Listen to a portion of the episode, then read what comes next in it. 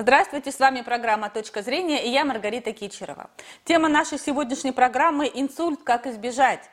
О причинах инсульта и условиях его предотвращения мы поговорим с врачом-неврологом, кандидатом медицинских наук Фадеевым Артуром Викторовичем. Здравствуйте, Артур Викторович. Добрый день. Артур Викторович, какие причины появления инсульта и симптомы? Понятно, что они общеизвестны, но лучше повторить нашим зрителям. Ну, давайте сначала распри... давайте начнем с базовой части. Существует два больших вида инсульта. Так называемый геморрагический, так называемый ишемический. Геморрагический – это когда есть э, кровоизлияние в мозг, когда сосуд по каким-либо причинам не удерживает давление, рвется. Это относительно редкая ситуация, и они возникают очень нечасто. Второй вид инсультов – это инсульты ишемические. Это когда по каким-либо причинам диаметр сосуда резко сужается или закупоривается вовсе.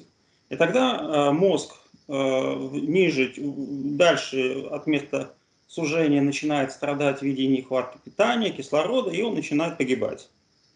Значит, соответственно, чем больше сосуд, диаметр сосуда закупорился, угу. тем больше клинических проявлений мы имеем. То есть бывает ситуация, когда сосудик закупорился настолько маленький, что существуют так называемые молчащие зоны в мозге, которых мы никак э, не видим. И если там сосудик закупорился, то мы фактически никакой картины не получаем. А бывает ситуация, когда закупоривается магистральная артерия, и тогда мы видим все, что угодно, включая а, летальные исходы в связи с нарушением питания. Поэтому тут зависит только от фактора размера сосуда. А почему возраст инсульта помолодел? Но инсульт сам по себе, в данном случае мы говорим об ишемическом, это не само по себе самостоятельное заболевание. Это вершина айсберга. И у этого айсберга всегда есть какие-то причины. Угу. Чаще всего это либо а, проблемы с сердцем, либо сахарный диабет, либо онкология, либо еще какие-либо причины, которые так или иначе влияют на развитие а, свертываемости, нарушение свертываемости. Ну, в последнее время еще и ковид прибавился который, как вы знаете, формирует тромбозы. Соответственно, молодость инсульта обуславливается не только э, молодостью самого заболевания, а скорее э, тем, что э, изменилось и образ жизни, и характер взаимоотношений. Скажем, часто стали стрессы появляться намного чаще, что приводит к изменению гормонального статуса, усиливаются риски тромбообразования. Появляется чаще сахарный диабет, особенно первого или второго типа в более молодом возрасте – заболеваний сердца в огромном количестве, гиподинамия. То есть факторов огромное количество, и все эти факторы в том или ином смысле влияют на развитие общей соматической ситуации, то есть тело страдает, да. Ну и как вершина айсберга, это уже инсульт, это уже последняя часть э, о которой можно э, говорить в данной истории. Угу.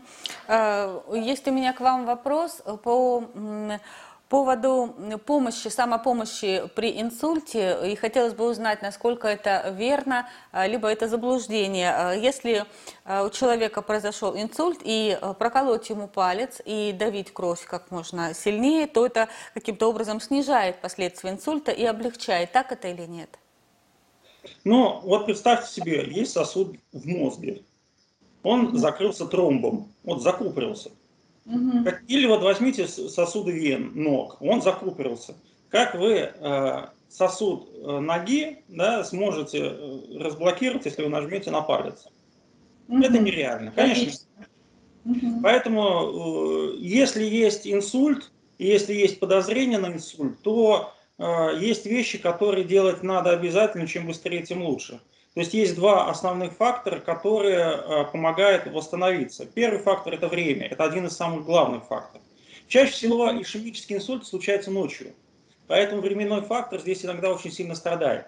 То есть люди ложатся спать, а утром просыпаются уже с инсультом, и, сколько времени прошло, неизвестно. Поэтому есть понятие шестичасового окна. Если в течение шести часов пациента успевает доставить э, в больницу, то вероятность того, что на фоне лечения он полностью восстановится, очень высока. Поэтому, конечно, ни проколы пальцев, ни каких-то других манипуляций здесь э, сильно не помогут. И второй момент. Э, при ишемических инсультах очень часто идет подъем давления, причем довольно сильный.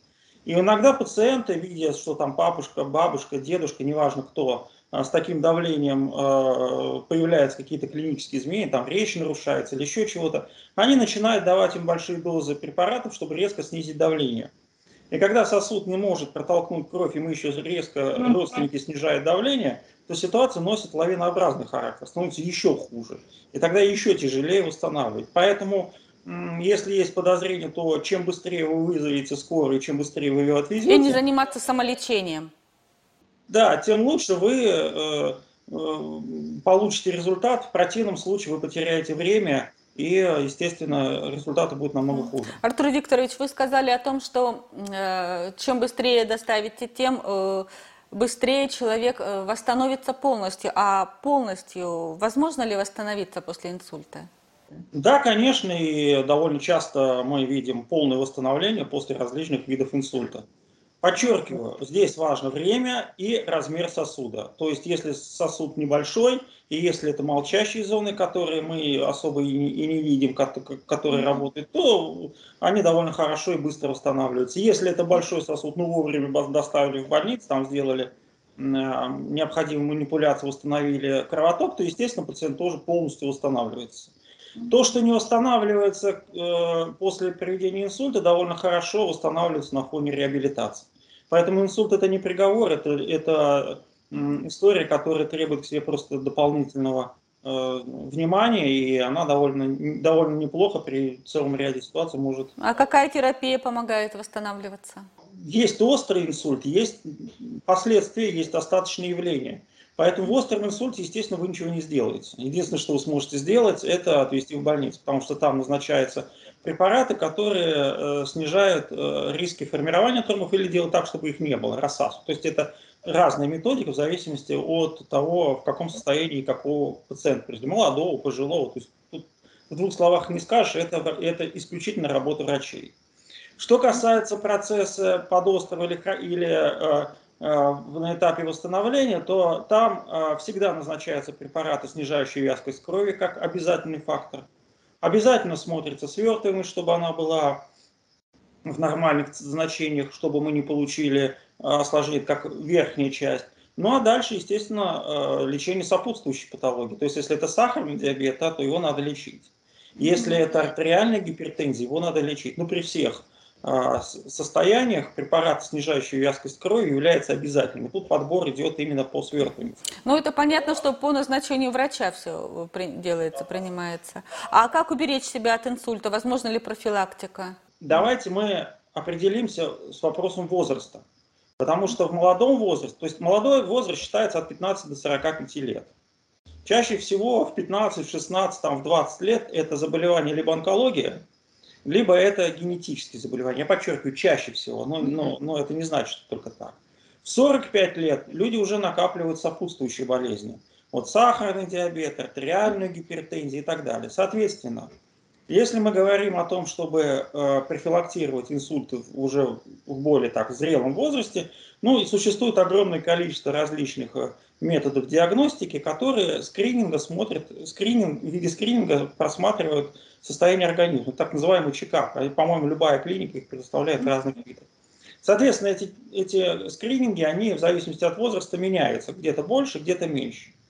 Если мы говорим о пожилом возрасте, то э, причины развития в пожилом возрасте становится уже множество, и они уже зачастую не всегда можно даже предположить, какой из этих причин может э, в том или ином смысле приводить к риску инсультов. Поэтому есть рекомендация о том, что э, в частности назначают аспирин содержащие препараты на ночь, как профилактика инфарктов и инсультов, потому что они снижают вязкость крови, снижают риски тромбообразования.